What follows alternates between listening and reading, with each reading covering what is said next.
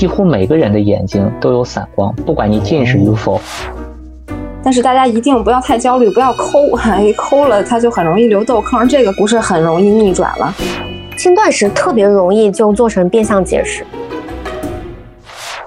如果我们的节目很荣幸受到了您的喜爱，想参与我们的群聊，分享不定期福利，可以添加微信 Cheese Radio C H E E S E R A D I O 来加入我们的微信听友俱乐部。同时，也感谢你把我们的播客《这病说来话长》分享给你的朋友们。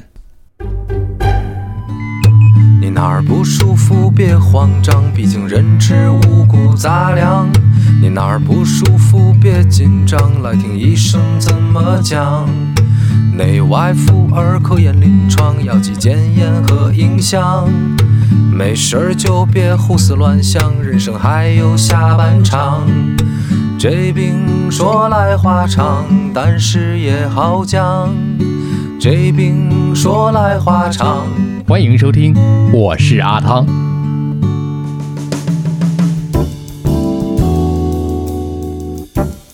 这病说来话长之毕业季，很多的同学马上就面临从象牙塔走向社会这么一个过程，这是一个华丽的转身。我们在这个时候啊，给大家送上一些权威实用的干货。走上社会之前，先给自己来一个。蜕变的过程，当然了，在现在的信息充斥之下呀，每一位小伙伴肯定也都自己在啊网上搜集了很多的信息。就比如说，呃，我到底怎么样偷偷变美？哎，偷偷变瘦？再比如说，怎么样去摘掉近视眼镜？是不是现在就得摘眼镜了？啊，来一个双眼皮啊，脱胎换骨了？等等等等。今天这一期节目呢，我就给大家把这些蜕变和华丽转身前你在纠结的一些问题啊。帮你分析清楚，所以呢，今天我给大家请到了几位三甲医院的医生和营养专家一同来会诊，请他们就各自领域的专业问题给大家一一作答讲解。不仅是这些啊，我们在姊妹播客《我这行说来话长》当中也会给大家一些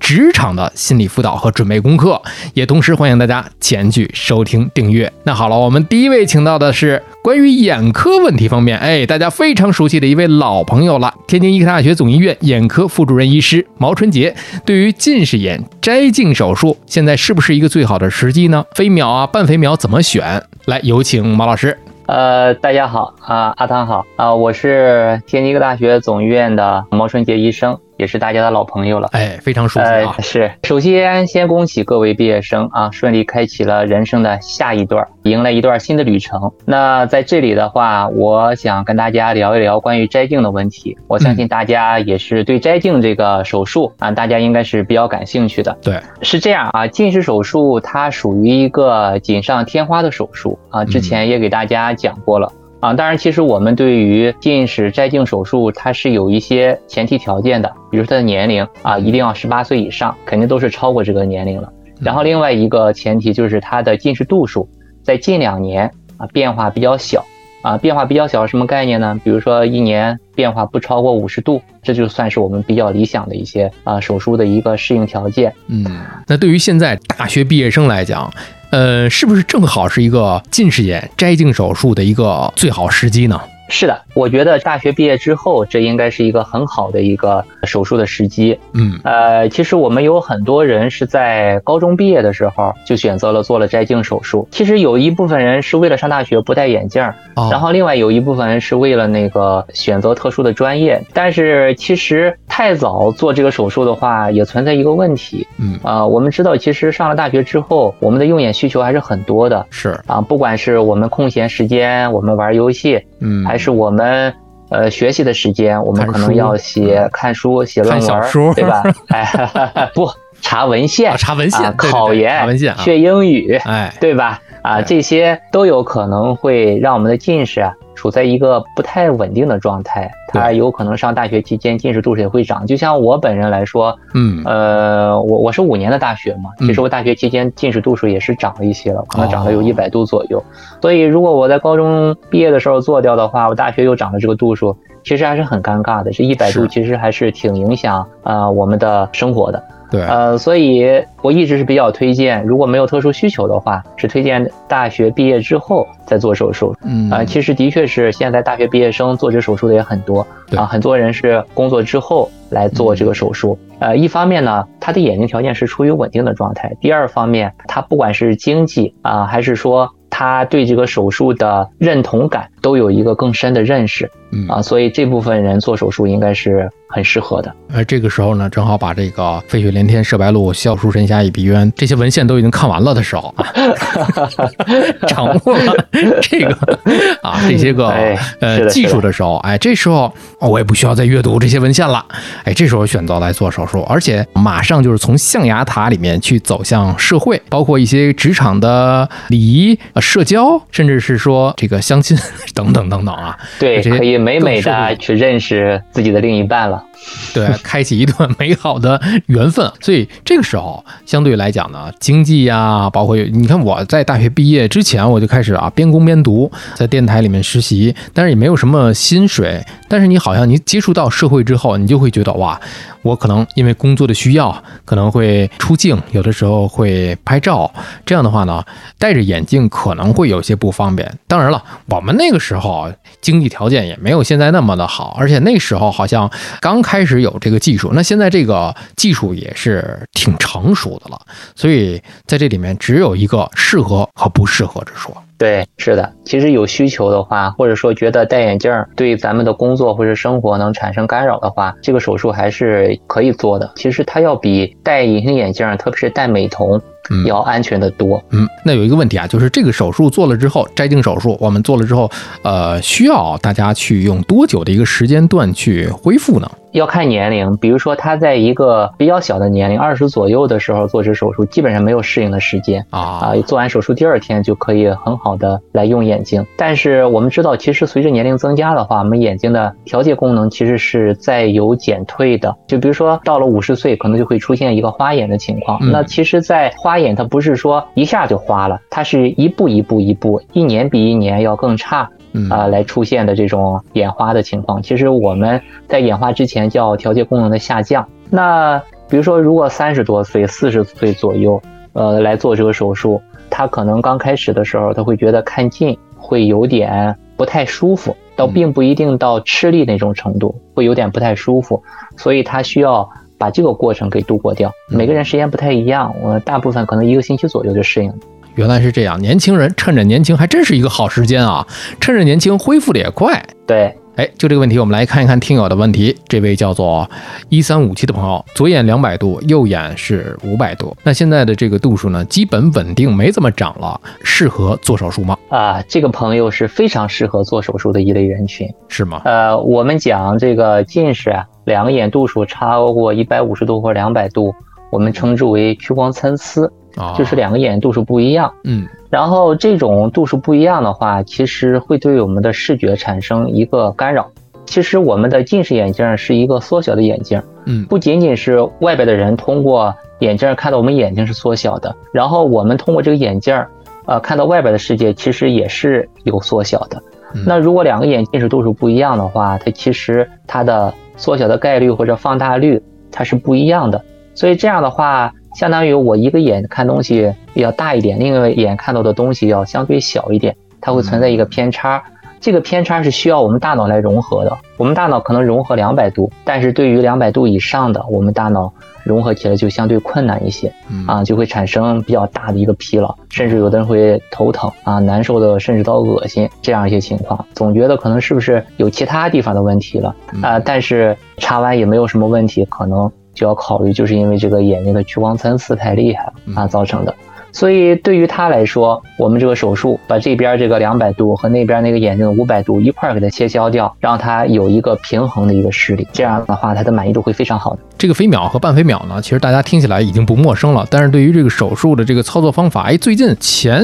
几天吧，在这个某些短视频网站上，我还真看到了，就是有一个也是科普博主，为了给大家科普什么是全飞秒，什么是半飞秒，有一些个具体的呃手术的这一些个画面啊，激光形成一个膜，然后把那个膜摘掉，呃，其实我一直在想，我怎么给大家讲讲这个全飞和半飞，嗯呃，这个手术的一个过程哈。嗯我还是举一个大家都知道的一个手术的例子来说吧。嗯，我们在多少年前做阑尾手术的时候，我们是需要开刀做的，哎要切开一个大约呃六厘米还是八厘米左右的一个口子。啊，对吧？然后完了之后，我们找着这个阑尾的部位给它切掉。嗯，呃，但是现在的话，几乎很少会做这种手术，我们会做腔镜。嗯，其实就是在肚子上打三个眼儿，这个眼儿可能一厘米、两厘米左右的一个眼儿，完了之后，呃，我们在腔镜底下把它找着。所以其实我们做这个全飞秒手术和半飞秒手术，它们的差别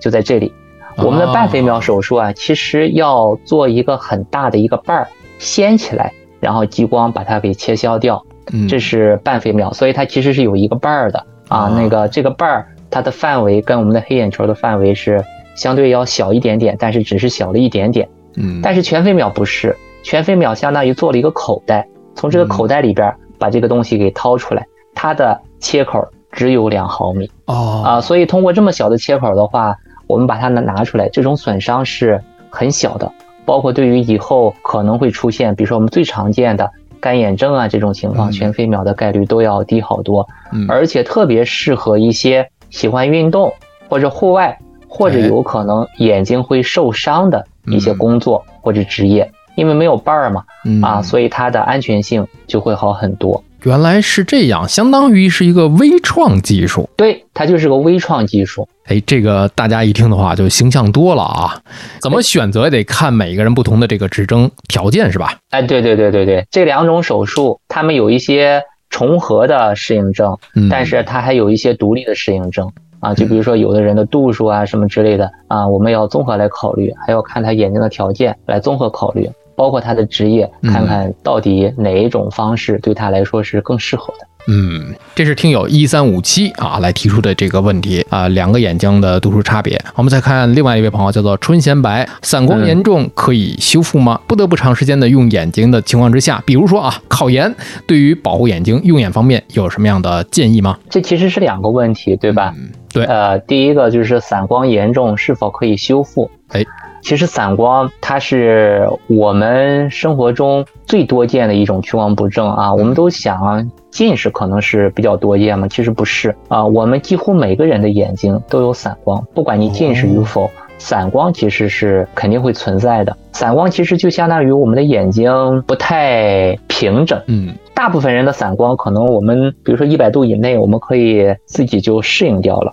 嗯，但是如果散光再大的话，其实对我们的视觉还是造成一个很大的影响。嗯啊，它的造成的影响不仅仅说，呃，我比如说我看远看不清楚，它其实是看远看近都不清楚，而且嗯它这种不清楚是在我的像的边上还有一个虚的影子啊啊，就像咱们晚上出去看那个路灯一样啊，嗯啊，或者雾霾天儿看那个路灯一样，它是那种模模糊糊的、朦朦胧胧的那种感觉。对对对所以这个散光对我们的视觉干扰其实很大，除了说影响我们看东西看不清之外，另外它可能会对我们造成一个很严重的一个视疲劳啊。我们一直在朦朦胧胧状态下看东西的话，会造成头疼、难受。然后有的人就是一直处在这种很难受的状态下。找不着什么原因嗯啊！其实我前一段时间有一个朋友介绍来的一个小朋友，嗯他是高二还是高三来着？呃，总是觉得头疼，可能大部分家长觉得孩子是不是学习压力有点大了，造成的这种头疼。但是休息之后其实也没有很好的缓解，嗯然后就想着来看看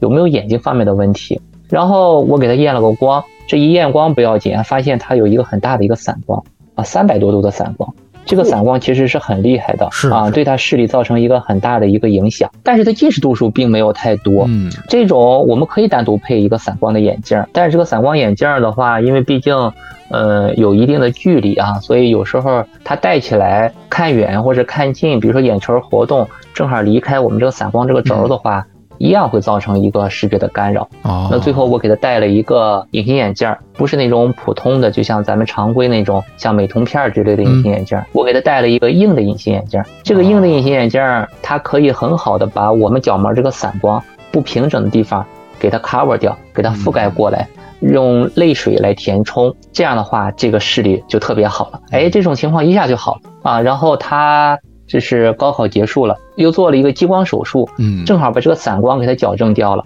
哎，非常满意啊，这就一下就解决了所有的问题。所以对于散光来说的话，我刚才讲了三种办法啊，我们可以通过戴眼镜来解决，我们也可以通过戴那种隐形眼镜，那种硬的隐形眼镜儿，叫 RGP，白天戴那种可以矫正啊。当然，我们也可以通过近视激光的手术来进行矫正。然后第二个问题就是对于考研党对保护眼睛的建议啊，哎，考研的确是也是考眼睛啊，对啊，对它对眼睛的需求很大的挺啊费眼的。呃，挺费眼的。其实有一段时间，可能就是考研之前，经常会有一些大学生过来看眼睛，说：“哎呦，我最近太累了，嗯然后我看东西就会疲劳。”我说：“你每天看多长时间？”他说：“早晨可能六七点钟起来，然后晚上一直熬夜熬到十一点钟。”哎呦，这种用眼的方式其实是不可取的啊。嗯，其实学习这个事情嘛，并不是说你耗的时间越长，这个结果就一定成一个正比例的回报。嗯，呃，然后如果你要是你在这么长时间下用眼睛，这个学习的效率并不会太高，因为眼睛疲劳就会影响你的学习，所以他就过来找我们了。呃，这种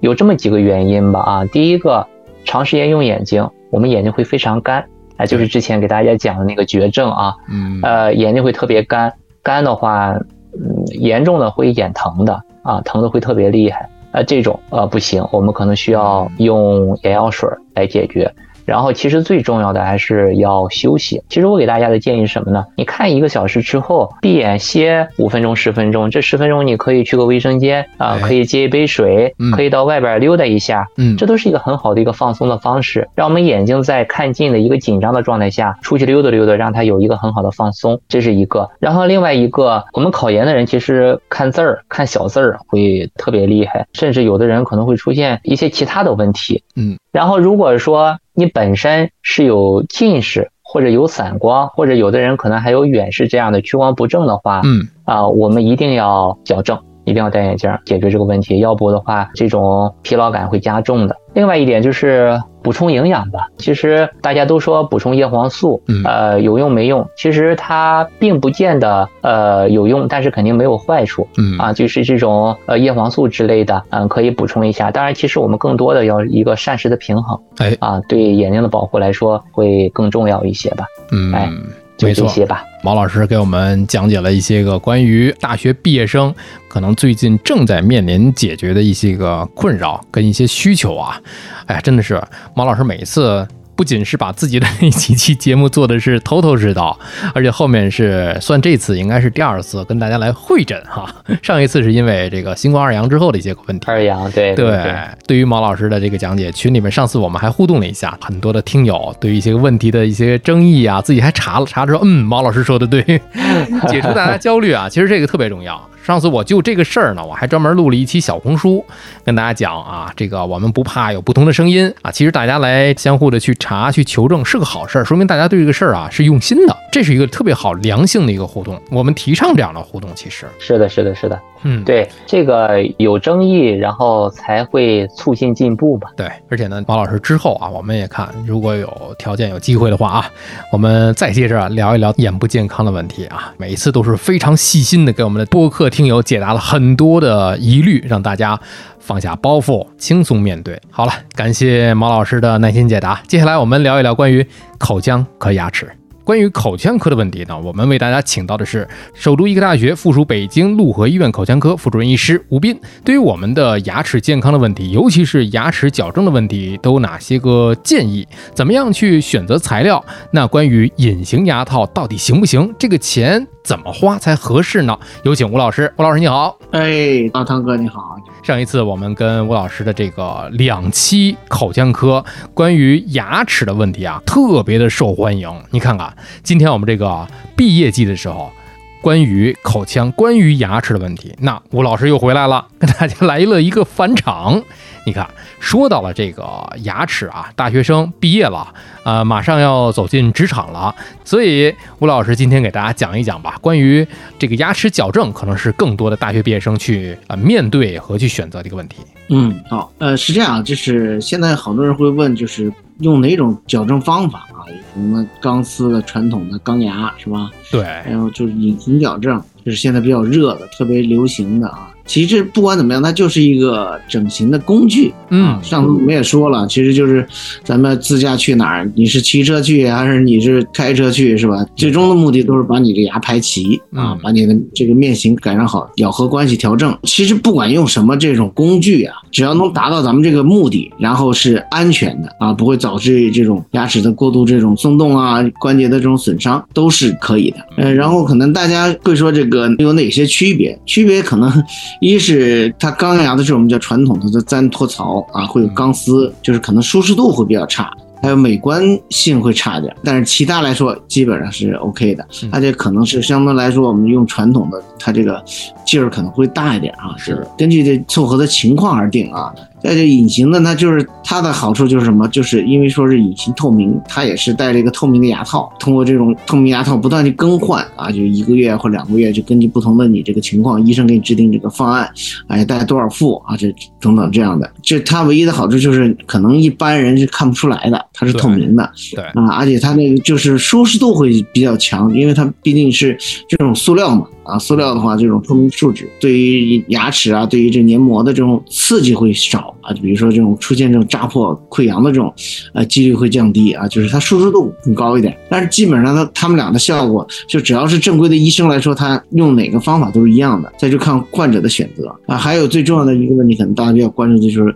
价钱的问题。对。传统的来说，就钢丝的，它因为它耗材比较便宜，它主要是靠医生的这种技术去调，啊，它这个费用会比较低，可能一般来说，可能成人两三万吧这样的。具体也根据不同的这种情况啊，还有你就诊机构，这个具体的定价可以问一下你当地的这种正规的医疗机构。隐形的矫正呢，一般都得啊，就是现在目前来说比较几大品牌啊，包括国产的也怎么得四万以上这样的价格。啊，所以说他们差别一是价钱啊，再就是舒适度和美观性啊，其他基本上是没有什么特别的这个差距的。嗯，只不过就是一个工具啊，但是呢，好工具得需要好的医生，就像是好的车子，你需要好司机一样。主要其实最重要的是这个医生，就是这个正畸的这个专业的医生，还有你自身的这种你错颌的这种，呃，就是你牙列不齐或者这种不管是骨性还是牙性错颌的情况，还有其实你牙周的情况等等，还有你个人的这种改建的这种情况，因为可能你年龄越早是吧？咱们说青春期啊，这个十五六岁整的话效果会更好。你成年人可能。不就慢一点改进吗，其实其他没有什么，在正畸医生手里都是游刃有余。你看看，那其实，在说这个大学毕业生啊，就走向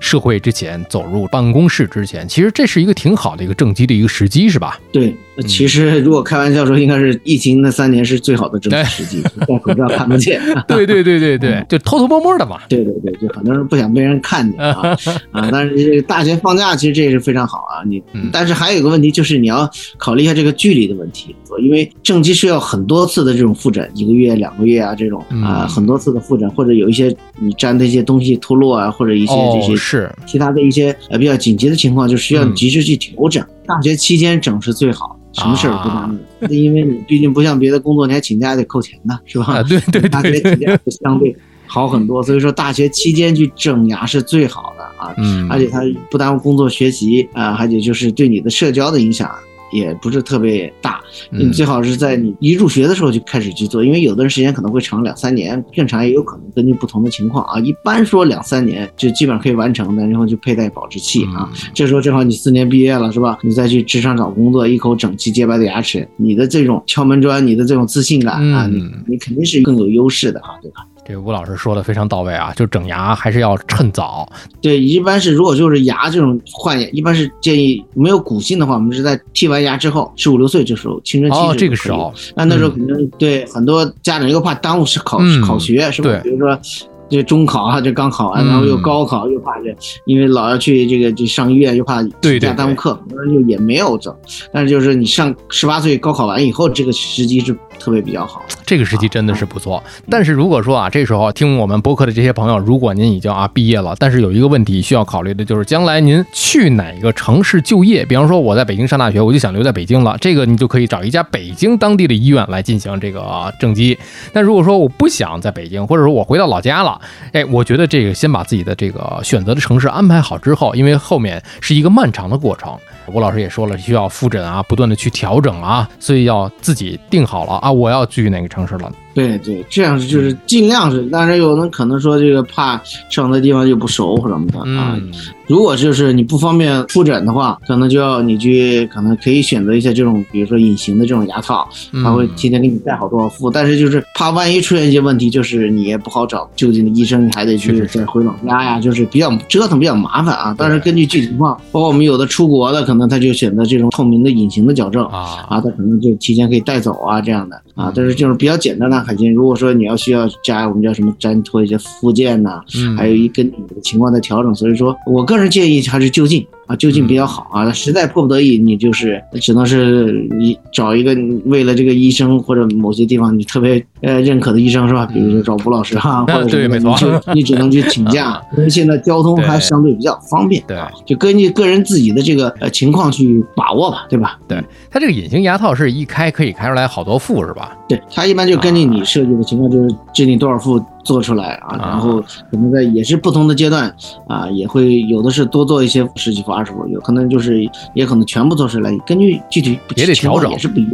对。对的，因为你肯定要去看，你不能说就带他，因为个人还是有一些别的因素，不是说就一成不变。不管是隐形的还是正畸的，一定要定期的复诊复查，听医生的这个话啊，嗯有问题随时找到你的正畸医生的沟通啊哎，去调整。在这里面，我们群里面有一位叫做阿楚的朋友，他正好今年是刚好大学毕业，他就留了一个问题，嗯他说：“想问吴老师啊，本来打算一上班就正畸的，先去医院问了问大致的一个方案啊，需不需要拔牙之类的。牙防所的大夫说呢，需要拔四颗牙。他问了拔牙之后老了会不会牙齿松动啊？他看了我下巴的发育略往后缩，说他可能会出现这种情况，建议他去上级医院做正颌手术加正畸。他想说，这算不算是整容手术了呢？呃，也没有必要啊，就算了。他想问，如果不正畸会对牙齿健康有影响吗？大夫说，定期来洗牙、检查牙齿就不会影响，就是美观的问题吗？刚才我说，其实上节课我们也讲，更重要的是健康，并不是光是好看。没错啊，，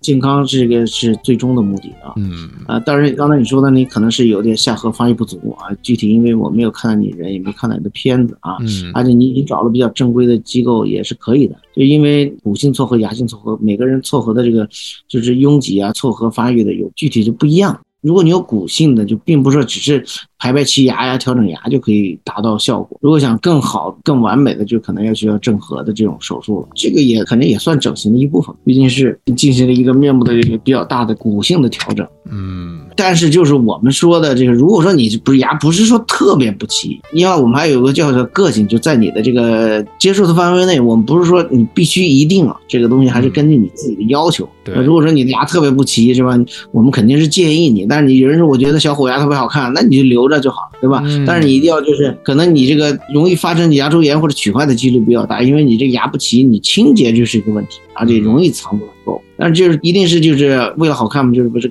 还是根据你的要求，小虎牙挺好看的，那你就这样。嗯但是你要定期让这个牙不要坏，是吧？不要出牙周炎，不要用出现这个虫牙龋齿，这就好了，是吧？啊，嗯这个就是具体你是不是应该做哪种的这种整牙或者正颌的这种方案，还是要跟你和你的医生具体去详细的沟通，才能给你制定，是吧？哎，非常的详细啊，感谢吴老师的耐心讲解。接下来还真是我们涉及到关于整形外科的问题，我们在这儿先感谢吴老师。嗯，不客气，不客气。那关于整形科的问题呢？哎，今天我们请到的也是一位老朋友，是上海市东方医院整形外科主治医师露露医生。露露你好，大家好，我是上海市东方医院整形外科的主治医生露露。哎，又见面了啊！这一次是很多的科室的医生朋友来给我们的大学毕业生，在走向社会的过程当中，很多的年轻朋友在自己这个年龄段上的一些个疑问啊，比方说，很多人在讲，我要不要趁这个机会，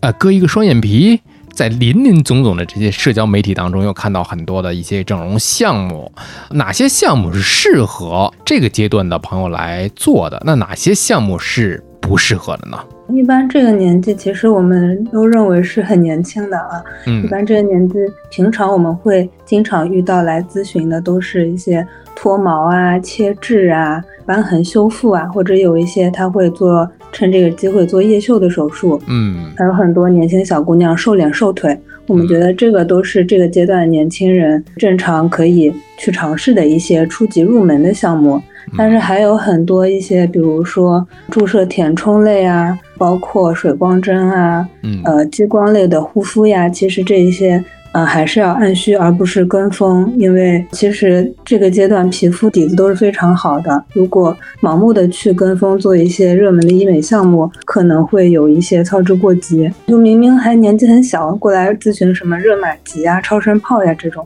就我现在年龄焦虑特别严重，已经到了二十几岁小姑娘身上了。我觉得没有必要。啊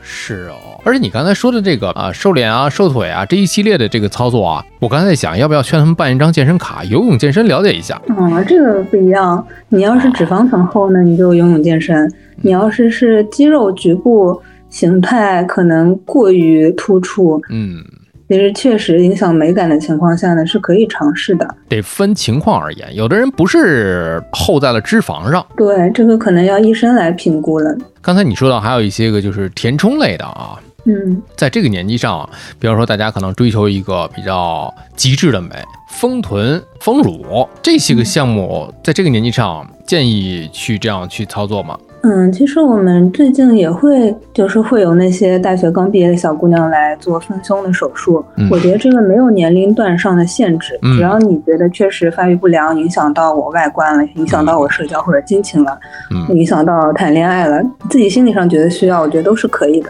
只不过说你到底有没有考虑成熟？因为我们会发现，就是越是年纪轻的小姑娘，她就其实越犹豫，自己可能心理上并不是考虑的非常成熟。还是那些其实三十五岁之后的那些姐姐们，她们就是意向会特别的明确，而且特别知道自己想要什么样的。哎，这个问题特别好，这也是一个非常关键的一个底线。盲目并不是一个理由，很多的朋友会在这个阶段去迷茫。包括你看这一次的这个毕业季的时候，我也给大家从我的另外一个播客啊，我这行说来话长当中也是请到了 HRD，然后一个资深的人力专家给大家去讲解就业的一些问题、选工作的问题。迷茫嗯其实对于这个阶段的人来讲是一个最中心的一个词了。对，尤其到你这块儿的时候更迷茫了。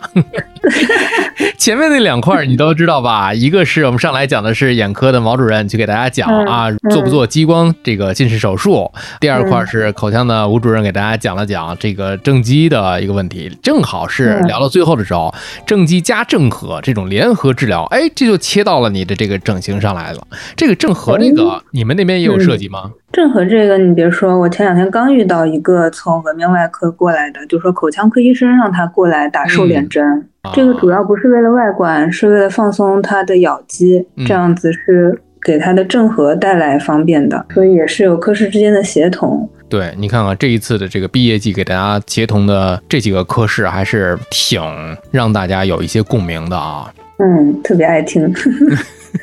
你的师弟师妹们平时对于你来讲，问你的一些问题有没有这方面的一些困扰？嗯，其实主要是一些刚刚进入临床的医学生们，他们面临到选科的问题，特别是女嗯生，他们可能也有意向说想要选外科，或者说现在很多人都想要选整形，他们就会来问这个科室前景怎么样，女生能不能 hold 得住，以后好不好找工作，都是这类问题。哎，大家可以去 B 站去看露露的有一期视频节目。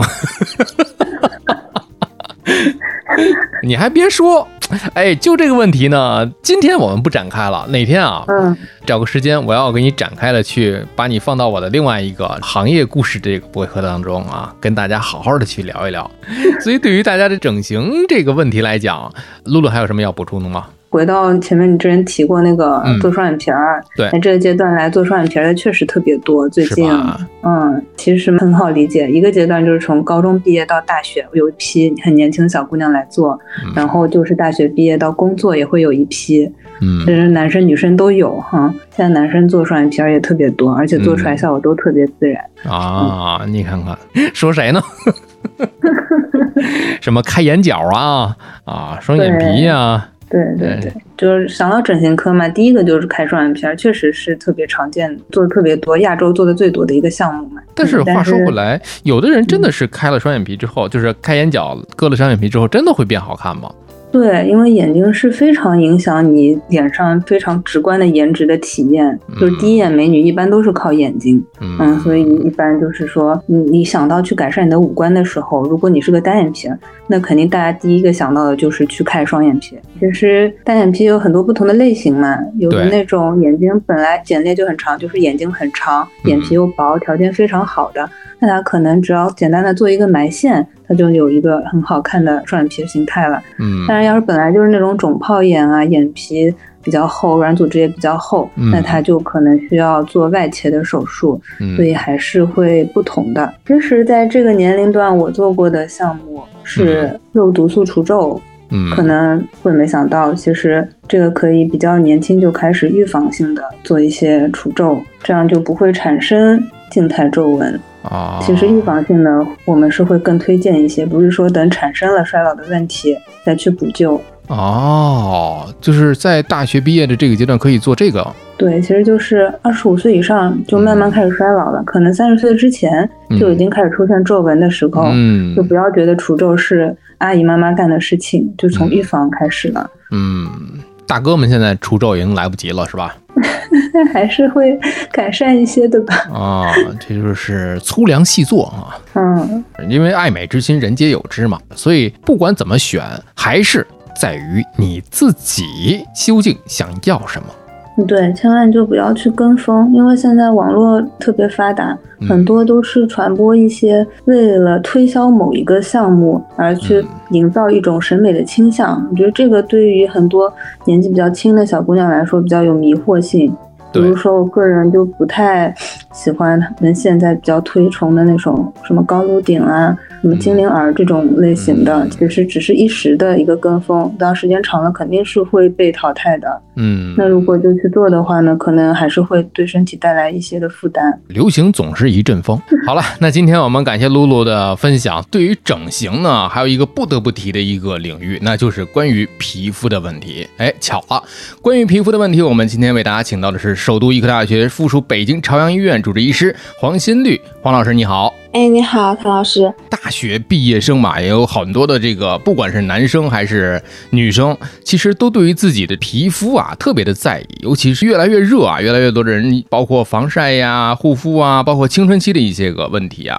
呃，嗯对于这些个大学毕业生的这个群体来讲啊，我们有哪些护肤的项目是适合同学们的？应该不能说是同学们了，已经走出校园了吧？这些年轻人们的哪些又是坑呢？确实，一放暑假，最近门诊来了很多很年轻、很漂亮的，呃，就是毕业生们，然后也很关心这个护肤的问题，就是他们比较关心这个长痘痘，还有就是一些呃医美的项目。嗯呃，我觉得反正护肤嘛，最根本的还是日常的清洁、保湿和防晒，就是这老生常谈了。但是它嗯这三点确实非常的重要。但我觉得可能汤老师想问的主要是，比方可以去外面做一些项目，就是嗯呃医美呀、什么的项目。但是我不得不说，就是对于医美项目，我还是非常非常推荐大家先到正规的医院和机构先面诊，就是请有经验的医生来根据您的情况给您推荐，因为嗯不同人的肤质差别是非常大的。对，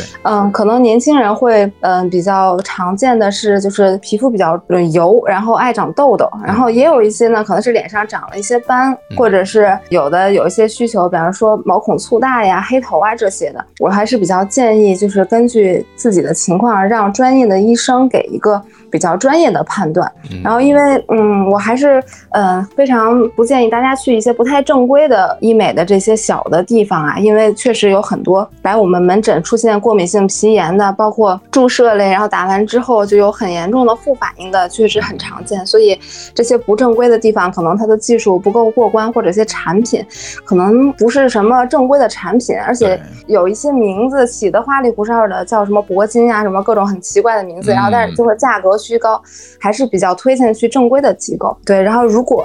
呃想推荐一些比较入门级别的医美的项目的话，年轻人我觉得可以先尝试一下，比方说光子嫩肤，嗯、是一个不太就是呃门槛儿比较就比较低，然后呃副作用呢相对就是比较好护理，日常做完就可以走，然后嗯、呃也不是很容易出现反黑呀，然后皮肤损伤，嗯、然后比方说如果有痘痘的话呢，也可以试试去刷酸啊、但这些前提都是我建议先去医院面诊以后让医生来推荐。这就是咱们这个播客的一个主旨，因为你看咱们播客请到的所有的这些个嘉宾医生，全都是啊三级或者三甲医院的医生啊，所以给大家的一些建议呢，我们公正公立的这个角度啊，中立的一个角度，给大家一些真的是很中肯的一些个意见。对，现在有医保这挂号非常便宜，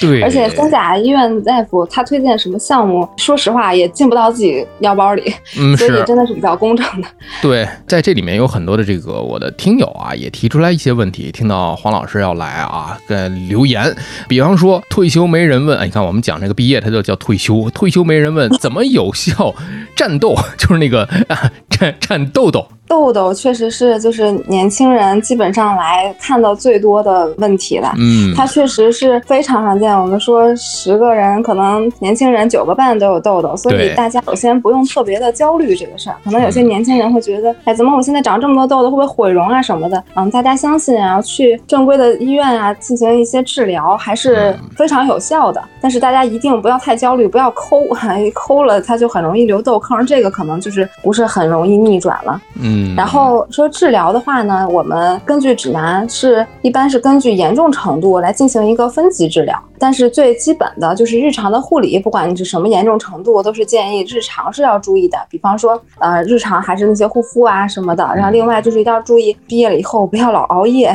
可能熬夜想玩儿啊什么的。然后注意一下规律的作息，然后饮食方面呢是建议吃的清淡一点儿，像辛辣刺激的、油腻的，包括糖食都是对长痘痘不太友好的。呃，也有指南中说，呃，有的就是比方说乳制品，就牛奶啊什么的，可能会加重痘痘啊。但是我觉得这个事儿因人而异，不用说长了痘痘我就完全不喝牛奶了。咱们还是根据自己的情况，如果自己真的就是吃了乳制品之后痘痘会明显加重的话，我们可以考虑稍微控制一下这个乳制品的摄入，然后再通过其他的食物啊，或者是比方说营养剂啊补充一些钙。嗯嗯，但是如果本身自己吃了牛奶没觉得加重，我觉得倒也没有必要，就是因噎废食，就不吃牛奶了什么的啊。然后下一步就是治疗啊，一般我们会把痘痘分成不同的严重程度，轻中重度。比方说比较轻的，就有一些粉刺什么的，可能就用一些外用药就可以了。嗯我们比较常用的抗菌的药物还有维 A 酸类，因为这个痘痘本身跟呃一种菌叫痤疮丙酸杆菌有一定关系，另外还跟皮肤局部的炎症，然后嗯代谢的问题，还有雄激素，就是为什么年轻人容易得呢？它那个激素分泌在这个青春期会有一定的波动啊，跟这有关系，所以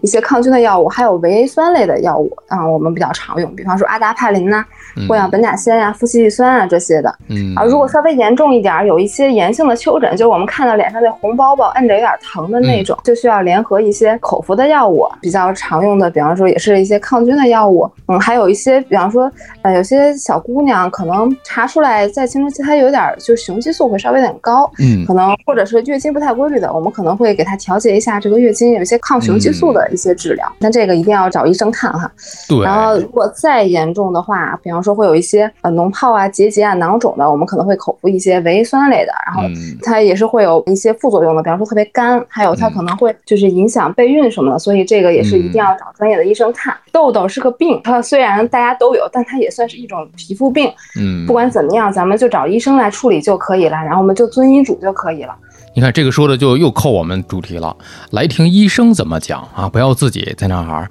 啊随便想用点什么，或者是看了网上什么一个产品啊，不要乱用。包括这个痘痘啊，我们之后的这个节目当中啊，跟黄老师有一个不仅一个了，好多期的专门的皮肤科的一些个问题。之前我们也说到了，包括女性的一些个多囊卵巢综合征，也有可能会导致你的这个发痘。嗯呃，很多原因，痘痘其实是一个很多的问题导致的一个结果。当然了哎包括我们后面接下来聊的这个营养的这方面啊，可能也会了解这个青春期啊，很多的年轻人在这个阶段非常关心的一个脸面问题。这个呢，我们回头再跟黄老师在皮肤科的专题当中再接着聊。我们再来看另外一个朋友，他叫做酸，他说如何改善黑头和毛孔粗大呢？嗯，黑头和毛孔粗大其实跟这个皮肤的油脂分泌也是有很大关系的。嗯也是就是年轻人这阶段这个激素啊，还有包括现在这个饮食作息啊，也都有很多关系。嗯然后现在比较常用的就是治疗方法呢，就是酸类的产品，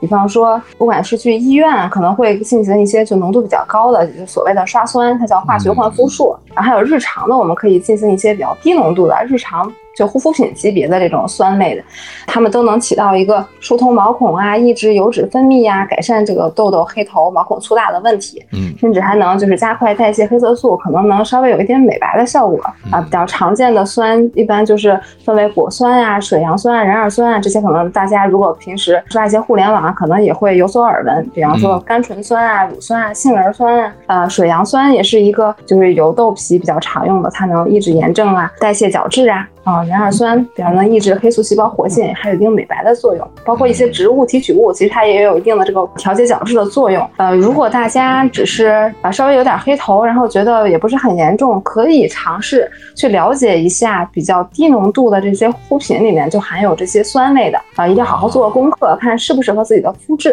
现在有些啊产品的一些嗯，可能你能通过跟客服或者是就找大夫聊吧，实在不行，然后就 他可能会有推荐比较合适您的产品，这些比较低浓度的日常可以用。然后如果觉得还是比较严重的话，就来医院看看，不行呢可以在医院做一些治疗啊，都是有方法。一定要注意，因为酸类的还是容易刺激皮肤，一定要从低浓度、低频率的开始，然后逐渐建立一个耐受的过程。哎，对，如果你皮肤特敏感，本来就是那种特别敏感的皮肤，我建议不要自己在家轻易尝试，很容易就爆痘啊，或者是出现很严重的过敏反应。嗯然后另外，如果用酸类，一定要注意防晒。我自己如果用酸类的产品，我一定是会晚上用的，我不会一大早用，它反而会更黑。然后它可能甚至啊，长期用可能会增加就是一些皮肤癌症的风险。但这个应该没那么邪乎，嗯但是咱还是要注意一下防晒，要比平时更加注意才行啊。哎，你看看这里面还是挺有门道的啊，不是大家在网上看到一些个短视频，或者是说教大家一些方法。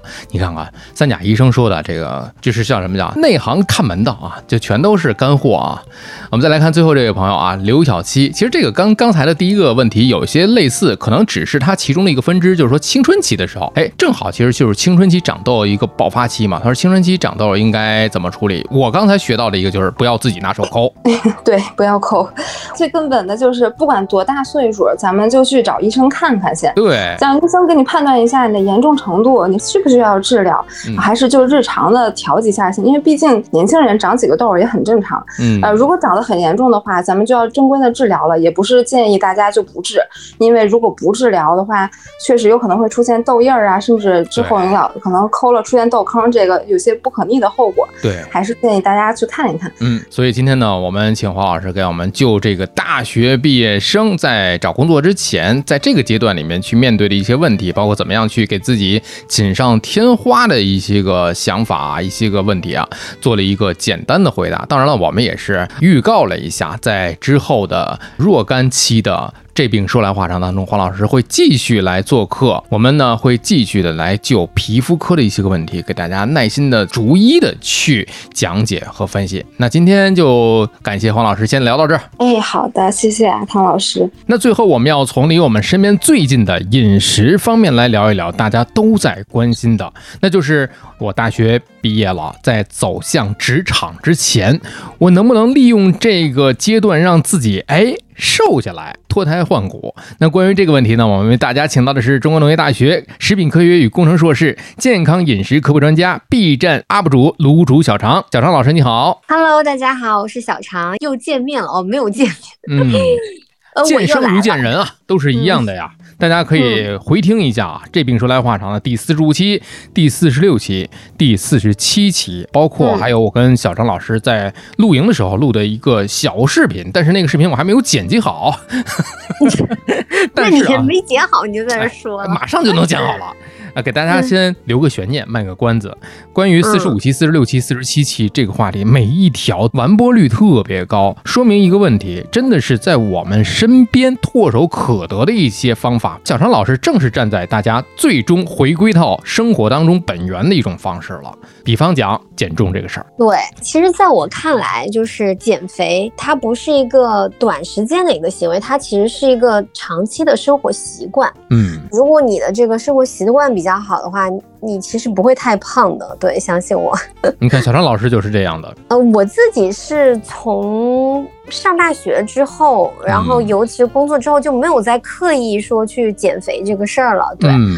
然后一直在生活啊，然后饮食还有运动上面都比较注意吧，所以就没有特别瘦吧。但是我 BMI 呀、各方面都还是比较健康的一个状态，已经很好了。所以也是嗯特别希望说把自己的这个经验教训能够跟大家就是分享吧。哦，还有教训，教训就是，但凡大学啊或者什么时候，肯定还是为了减肥有过一些焦虑，然后尝试过一些呃不健康的减肥方式吧。嗯所以这个也是，其实我今天想跟大家说的，就是咱们那个高中毕业进入大学的这段时间，或者是大学毕业进入职场这段时间，都会有个空档期。然后嗯有这么个空档期，你这个人就会天然的倾向于说，希望在这个空档期能够让自己有一个脱胎换骨的变化。对，那减肥就是其中大家经常会去选择去做的一件事情，然后因为时间也比较短，可能就两个月的时间，然后很多人。他就会，呃，选择一些比较急于求成的捷径。那我以前在高三毕业的时候也做过这样子的事儿，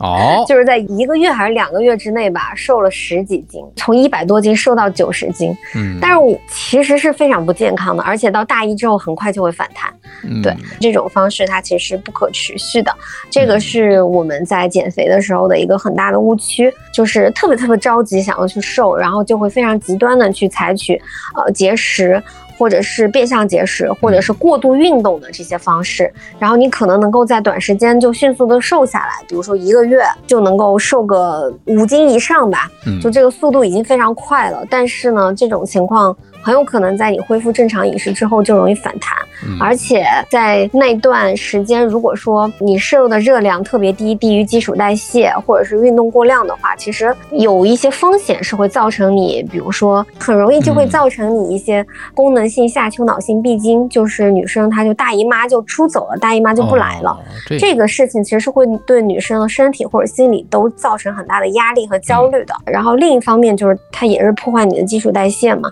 所以这个是呃大家在转换阶段的时候，然后特别想要瘦的时候，很容易进到的一个误区，就不是特别推荐吧。嗯，嗯，确实是啊。刚才其实有一个细节，大家就是有注意到了，在高中毕业或者是大学毕业，即便是大学毕业，大家都知道有一个过程叫做实习期嘛。当然，实习期这段时间未必你能见到你之前的同班同学，它不是一个多么泾渭分明的一个分界线，走上社会，反而你在这段实习期的时候，在你这个领取啊毕业证去拨穗儿典礼的时候，你再见到同学，可能这一年当中你都会哎呀觉得。我这段时间没见到他们，要不要给他们来一个天翻地覆的变化？嘿，让你们看看我究竟有多美，是吧？包括实习完之后，哎，要留到单位，或者是换另外一家单位的时候，哦，正式走上社会了，看一看我从象牙塔的一个小伙子、小姑娘，成为一个哎。看起来像是一个职场达人的感觉，其实这里面都有一个对自己的要求。刚才小张老师就说，包括很多的女生可能走过的这些个坑，之前减肥急于求成，咱们有句话说得好，叫做心急吃不了热豆腐。所以这个事儿，嗯首先是不能急于求成。但是我觉得大家享受的这种心态特别特别能够理解。嗯瘦是确实是一是体型哎看起来比较优美，再一个是穿衣比较有范儿，很重要的就是瘦呢，就是身体的各项技能指标可能会啊、更健康一点。当然啊，我们说的是正常的减重。对，就是正常的 BMI 啊。当然，我们完全不宣扬说大家要呃让自己变得很瘦啊，然后那个瘦甚至都到特别瘦，像明星那样的哎，你说到这个，我想起来一点，很多的在这个大学生群体当中，会有一些盲目的，这个我们不去回避，因为可能会接触到一些所谓的明星减肥法，所以五花八门，乱花渐入迷人眼。是的，是的，但我觉得就是这样子的一些风气不是特别好吧？就是现在整个社会对于美的这个标准其实还是非常狭隘的。嗯，就是还是比较倾向于说以瘦为美。当然，现在已经有很多的这种价值观开始往正确的方向走，就是只要咱们是有一个健康的身体，嗯，它有肌肉线条，然后你是强壮的，就是好的，而不是说非得要就是那种像明星一样那么瘦。那他们那个是因为有一些职业的诉求在嘛。对，而且就是这种以瘦为美的这种价值观，真的觉得不是特别好，就是嗯挺误导大家的。其实很多时候你过于瘦，其实身体不一定是健康的。嗯对，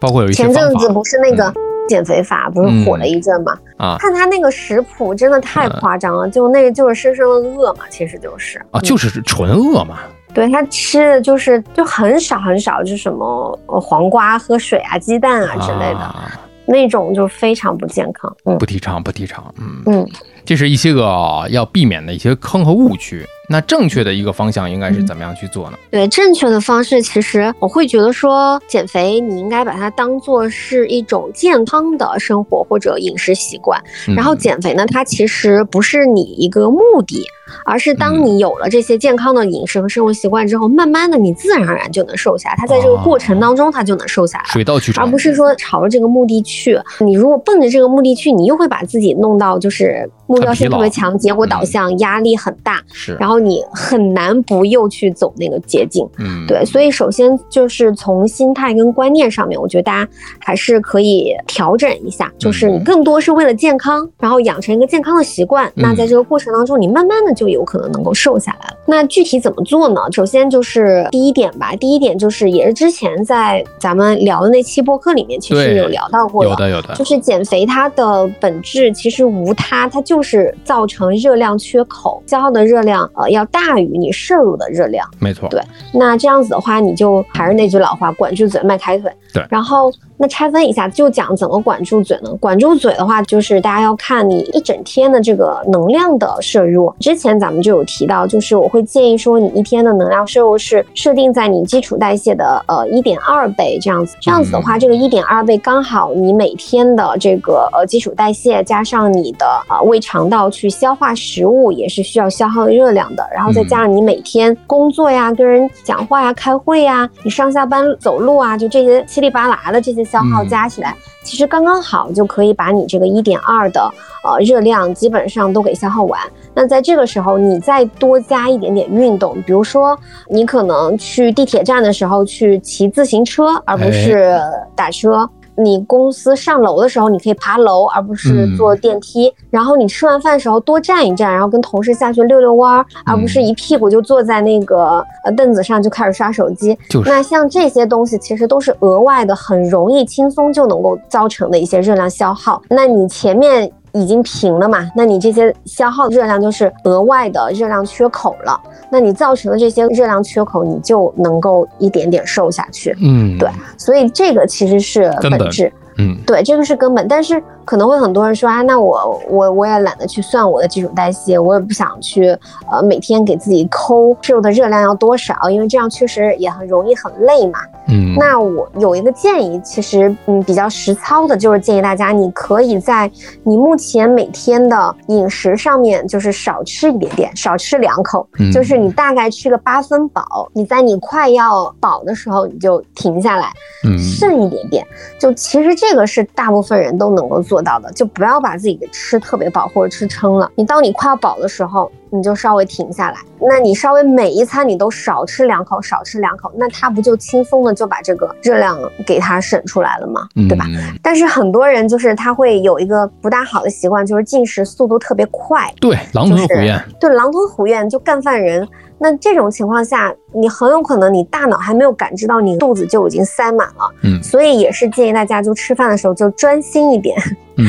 对，不要不要太去聊跟别人聊天或者刷手机，你慢慢的去吃，感受这个你的胃一点一点被食物填饱，嗯，然后你就比较容易能够在你还没到饱，比如八分饱的时候就能够停下来。啊对，这个是我自己觉得还比较实操的方法，经验吧，帮助大家能够在生活中比较简单的去控制热量摄入。其实说起来，这个原理非常的简单，就是一个热量差嘛。你有了这个差值之后啊，你就会有一个重量的一个减少。那有的人可能会抬杠，他说啊，你看看我这个轻断食或者什么什么法，我也重了，但是有可能您先掉的是一些水分。轻断食特别容易就做成变相节食，因为轻断食十六杠八嘛，十六杠八就是要求你在八小时之内完成进食。那很多人很难能够说在八小时之内你就把三餐吃完，嗯很多时候你就吃两餐了，又是一个低能量摄入的一种方法。其实轻断食如果执行的不好的话，很容易就给它做成变相节食了。刚刚提到的就是热量差嘛，但是除了热量差之外，就是不是说嗯你吃什么东西。它都是一个健康的造成热量差的方式。比如说，有的朋友他可能就说，是不是只要有热量差，那我天天吃肯德基，天天吃麦当劳，天天吃炸鸡块也行？那当然也不是。你比如说你，你一天只吃炸鸡块但是你不吃的特别多，然后你也造成热量差了，你也能瘦，这个是肯定的。嗯，但是